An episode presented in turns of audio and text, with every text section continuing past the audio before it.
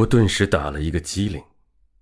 农村里一直流传着这样一个传说：听说过世的人不能与黑猫接触，否则很容易出事儿。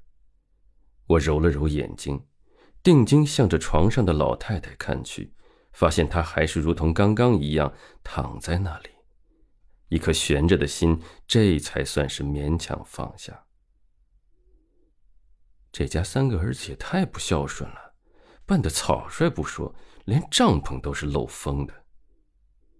我打了个哆嗦，外面天色已经越发的阴沉了。若是再拖延一会儿，我恐怕今天就走不了了。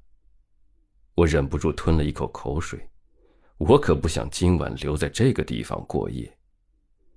想到这里，我不再犹豫，三步并作两步蹭到老大的身边，摇晃着他的身体。这老大睡得正香呢，不满的哼哼了两声，终于抬起了头来看了我一眼，声音含糊不清的说道：“是是谁啊？哎，大哥，你看，这天马上都要黑了，我还赶着回去，您这棺材的钱。”我斟酌着语言，小心翼翼地看着他的脸色，生怕会触了他的眉头。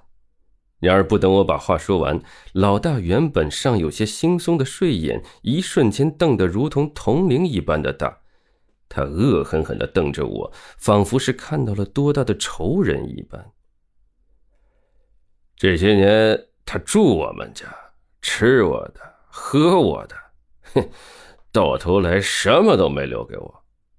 啊！现在还想让我给他出棺材钱，门儿都没有。看着他怒不可遏的样子，我一时间是无言以对。